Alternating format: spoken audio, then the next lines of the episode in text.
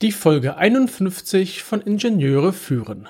Oh, das war offenbar ein kleines Wespennest, in das ich gestochen hatte.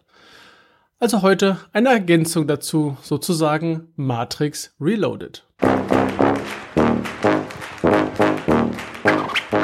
Guten Tag, hallo und ganz herzlich willkommen im Podcast Ingenieure führen, der Podcast für Führungskräfte in der Elektronikentwicklung.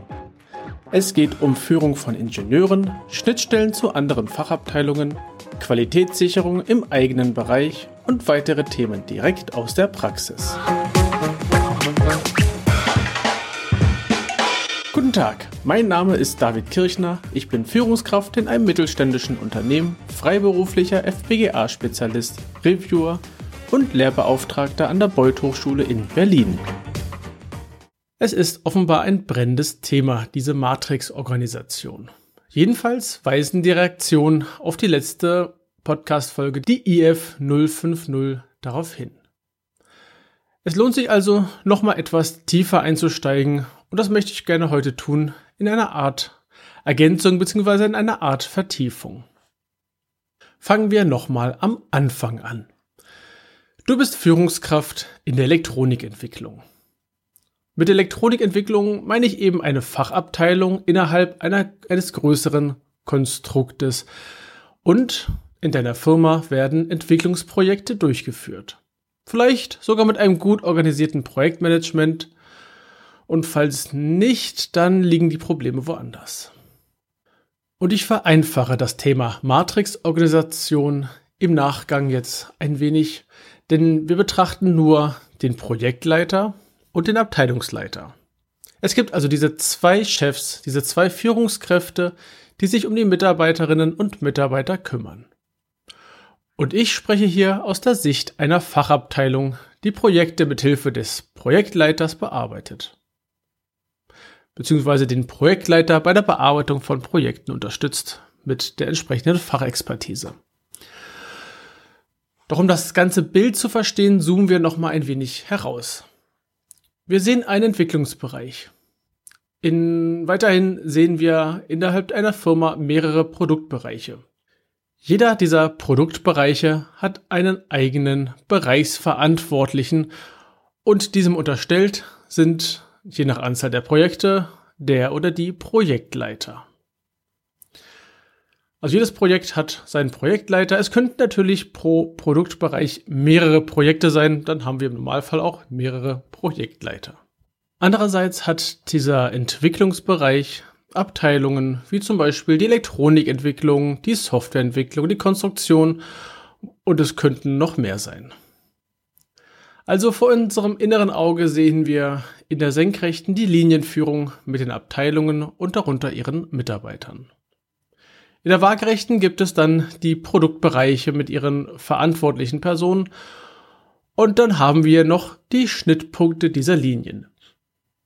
Und wo treffen sich die Linien? Genau, auf dem Mitarbeiter.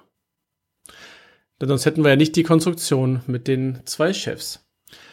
Wir sehen also, wir haben einmal die in der vertikalen, also in der senkrechten, die Linienführung der Fachbereichsleiter, zum Beispiel für den Bereich Elektronik. Und in der Waagerechten haben wir die Produktbereichsverantwortlichen mit ihren Projektleitern in der, ja, in der horizontalen zum entsprechenden äh, Schnittpunkt bei den Mitarbeitern. Wir haben hier diese zwei Chefs. Doch diese Konstruktion funktioniert nur, wenn die Zuständigkeiten entsprechend aufgeteilt werden. Im Übrigen, das ist jetzt die Matrix. Ja, wir haben horizontale, vertikale ähm, Führungslinien und diese treffen sich beim Mitarbeiter, so dass wir jetzt, dass der Mitarbeiter von seiner Sicht aus ja, zwei Chefs hat. Eine Variante möchte ich gerne vorstellen, die möglich ist. Also wie diese Zuständigkeit aufgeteilt werden kann. Und zwar fangen wir mit dem Projektleiter an. Der Projektleiter entscheidet, was entwickelt werden soll, denn er hat den Projektauftrag erhalten, zum Beispiel aus dem Produktmanagement oder von woanders. Also er entscheidet, was entwickelt werden soll und Aufgrund von natürlich Vorgaben, zum Beispiel aus dem Vertrieb, weiß er, bis wann etwas entwickelt werden soll. Er gibt also die Projektziele vor. Und er sagt, welche Aufgaben zu erledigen sind. Er organisiert das Projektteam, macht die Kommunikation innerhalb des Teams und stellt auch die Kommunikation mit der Linienführung sicher. Meistens sind ja mehrere Fachbereiche betroffen, äh, beteiligt und mit diesen Fachabteilungen muss er entsprechend auch kommunizieren. Allerdings führt er die Mitarbeiter nicht disziplinarisch. Ich glaube, das hatte ich letztes Mal auch schon erwähnt. Also es ist eine eigene Art und Weise, eine Gruppe von Personen zu führen, ohne denjenigen disziplinarisch handhabbar zu werden. Die Linienführung, also zum Beispiel der Leiter der Elektronikentwicklung, in meinem Fall sagt, wer die Aufgabe bearbeiten wird. Eventuell übernimmt ein internes Team die Aufgabe. Also es wird zwar eine Person benannt, die nach außen hin dieses Projekt repräsentiert, aber nach innen hinein haben wir noch mehrere Teammitglieder, die diese Aufgabe übernehmen. Und, und die Linienführung übernimmt die fachliche Verantwortung. Hier liegt also die fachliche Entscheidung, wie etwas entwickelt wird und nach welchem, nach welchen Kriterien entwickelt wird. Außerdem hat natürlich die Linienführung noch die personelle Verantwortung. Die klassischen Führungsthemen, also sowas, Mitarbeitergespräche. Das liegt alles bei der Linienführung. Gut, wir haben noch Abteilungsziele und sowas. Ähm, ich denke, das ist klar. Nur durch Absprache und Kommunikation ist dieses Konstrukt tragfähig. Zumindest aus meiner Erfahrung innerhalb eines Entwicklungsbereiches kann ich sagen, dass das nur funktioniert, wenn sich sowohl die Linienführung als auch die Projektleitung als auch die Mitarbeiter regelmäßig absprechen. Und wenn ein Projekt funktioniert, dann läuft das Ganze sauber vor sich hin. Und jetzt könnte ich hier theoretisch enden, denn jetzt ist ja alles schick, oder? Nein, es ist nicht alles schick. Der Konflikt ist vorprogrammiert, spätestens dann, wenn unterschiedliche Ansichten aufeinanderprallen. Läuft ein Projekt nicht mehr rund, dann wird es erst interessant. Oftmals wird dann der oder die Schuldige gesucht, warum etwas nicht geklappt hat. Und manchmal kann diese Person gar nichts dafür, denn es kommt zu irgendwelchen Verkettungen, auf die diese einzelne Person gar keinen starken Einfluss hatte. Ein kurzes Beispiel. Der Elektronikentwickler ist zum Großteil mit seiner Schaltung fertig und das Layout läuft auch schon. Der Zeitplan ist knapp, also sportlich, aber scheint noch zu passen. Nun gibt es eine Kleinigkeit, die anders werden soll. Der Fachbereich schaut sich das an und warnt davor, dass sich etwas damit verzögern könnte, der Projektleiter sieht das zwar auch, möchte das Risiko aber eingehen, denn dieses, dieses kleine, dieses klitzekleine Feature, das, das muss einfach noch rein. Das geht doch noch, ist auch noch ein bisschen Zeit übrig. Und die Fachabteilung schafft es auch. Zumindest auf Seite der Elektronikentwicklung. Doch durch diese Änderung ist im Zeitplan der Layouter, beziehungsweise ist der Zeitslot beim Layouter futsch. Dadurch, dass sich da etwas verzögert, verzögert sich dann auch der Prototypenbau. Und zack, eine kleine Änderung führt zu großen Verzögerungen. Jetzt kann das Drama zwischen den Leitungsbereichen losgehen. Ich weiß, ein etwas plakatives Beispiel. Es ging nur noch komplexer. Wer die Softwareentwicklung damit reinspielt, dass eventuell andere Zeitslots nicht mehr zur Verfügung stehen aufgrund dessen, dass der Prototyp später kommt. Es geht beliebig kompliziert. Es ist jedoch händelbar. Die Frage ist natürlich, wie lassen sich solche Probleme beheben bzw. gar nicht erst aufkommen? Durch Kommunikation. Der Projektleiter oder in Vertretung der Produktbereich Verantwortliche hat die Termine im Auge. Es gibt Kommunikation im Team, die einzelnen Teammitglieder erhalten grobe Arbeitspakete. Und jetzt schauen wir uns mal ein Konstrukt an, ähm, das ich so erlebt habe, was ich fand, was gut funktioniert hat. Der Projektleiter teilt diese Arbeitspakete nicht in viele kleine Häppchen auf und verteilt diese an die Leute, sondern das macht der Fachbereich. Das heißt, es gibt ein großes Arbeitspaket, ähm, irgendein Feature zum Beispiel, das entwickelt werden soll, und dieses wird der, Fach, äh, der Fachabteilung übergeben. Innerhalb dieses Fachbereichs werden daraus kleinere Arbeitspakete. Eventuell werden diese auf mehrere Personen verteilt. Ja, ich habe es vorhin schon erwähnt. Praktisch gesehen haben wir nach außen halt einen Entwickler, nach innen mehrere.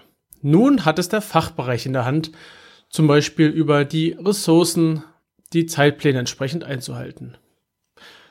Wenn offensichtlich wird, dass ein Projekt mehr Ressourcen benötigt, andere Projekte eventuell noch genug Zeit haben, lassen sich hier die Mitarbeiter entsprechend innerhalb der Projekte umsortieren. Der Fachbereichsleiter ist immer mit involviert.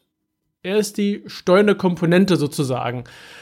Parallel hat der Projektleiter auch immer einen Kanal zum Fachbereichsleiter. Und ja, es klingt aufwendig, doch die verstärkte Kommunikation lohnt sich. Denn schauen wir uns mal an, welche Alternative haben wir denn zu einer Matrix-Organisation? also wenn sich jemand diesen Aufwand äh, vielleicht sparen möchte. Du könntest deine Leute natürlich auch komplett für einen Zeitraum X an ein Projekt abgeben. Also wirklich abgeben. Sie sind in der Zeit keine ähm, Mitglieder deiner Abteilung mehr. Du hast keinen Zugriff mehr auf die Mitarbeiter und du kannst auch zum Beispiel keine internen Projekte mehr darüber abbilden. Alternativ, und auch das ist eine Möglichkeit, du bildest das Projekt sozusagen als Unterprojekt eigenständig in deinem Bereich ab. Damit liegt der Projektmanagementaufwand in deinem Bereich der übergeordnete Projektleiter hat keinen direkten Zugriff auf die Person. Und hier auch als Beispiel, auch das funktioniert. Zum Beispiel hatte ich das Konstrukt einmal gehabt, dass es pro Fachabteilung, es wurde pro Fachbereich, eine, einen ähm, Hardware-Projektleiter gab, einen Software-Projektleiter gab, einen Konstruktionsprojektleiter gab. Und diese Projektleiter aus den einzelnen Bereichen hat sich innerhalb des Projektteams mit dem Hauptprojektleiter abgesprochen und Fragen geklärt und so weiter und nach innen dann die entsprechenden Themen verteilt. Also so Aufgaben ähm, aufgenommen entsprechend und äh, bearbeitet. Meistens war der Hardware-Projektleiter, ich, Software weiß ich nicht, wie das da lief, bei, bei der Hardware war der Projektleiter oftmals auch gleich der naja, der Hauptentwickler und hatte noch ein bis zwei weitere Personen, die ihn unterstützt haben.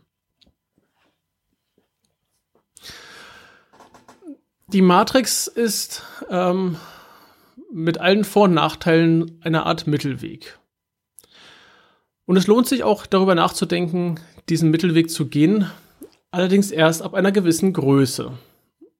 Ich würde so eine Zahl in den Raum stellen von Entwicklungsbereichen ab 50 Personen also alle Fachbereiche zusammengezählt, inklusive, jetzt würde ich mal in den Raum stellen, auch die administrativen Kräfte, die dazu nötig sind. Und natürlich auch nur, wenn es mehr als ein Produkt und mehr als eine Produktlinie gibt. Ansonsten ist die Variante mit der Projektleitung innerhalb des Fachbereichs die wahrscheinlich bessere Alternative, ähm, wenn du die ganzen Themen lieber in deiner Hand haben möchtest auf das Abgeben von Leuten, nee, das äh, halte ich für nicht tragfähig. Äh, wäre schon eine sehr besondere Situation. Ja, ich hoffe, damit noch etwas mehr Licht in, in den Matrix-Dschungel gebracht zu haben.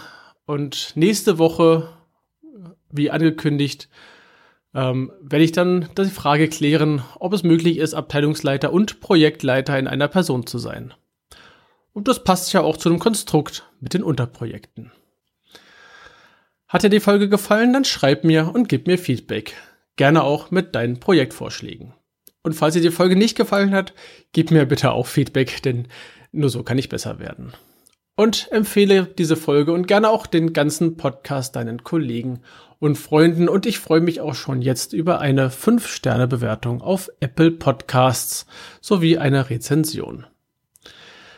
Weitere Informationen findest du in den Show Notes unter ib-dck.de slash if051. Gerne kannst du mir einen Kommentar zu dieser Episode schicken. Ich freue mich über jedes Feedback. Die Adresse lautet feedback at ib-dck.de. Das war die heutige Folge des Podcasts Ingenieure führen. Ich danke dir ganz herzlich fürs Zuhören. Nutze das Wissen und die Tipps, um deinen Arbeitsalltag zu vereinfachen und zu verbessern. So sage ich Tschüss und auf Wiederhören bis zum nächsten Mal, dein David Kirchner.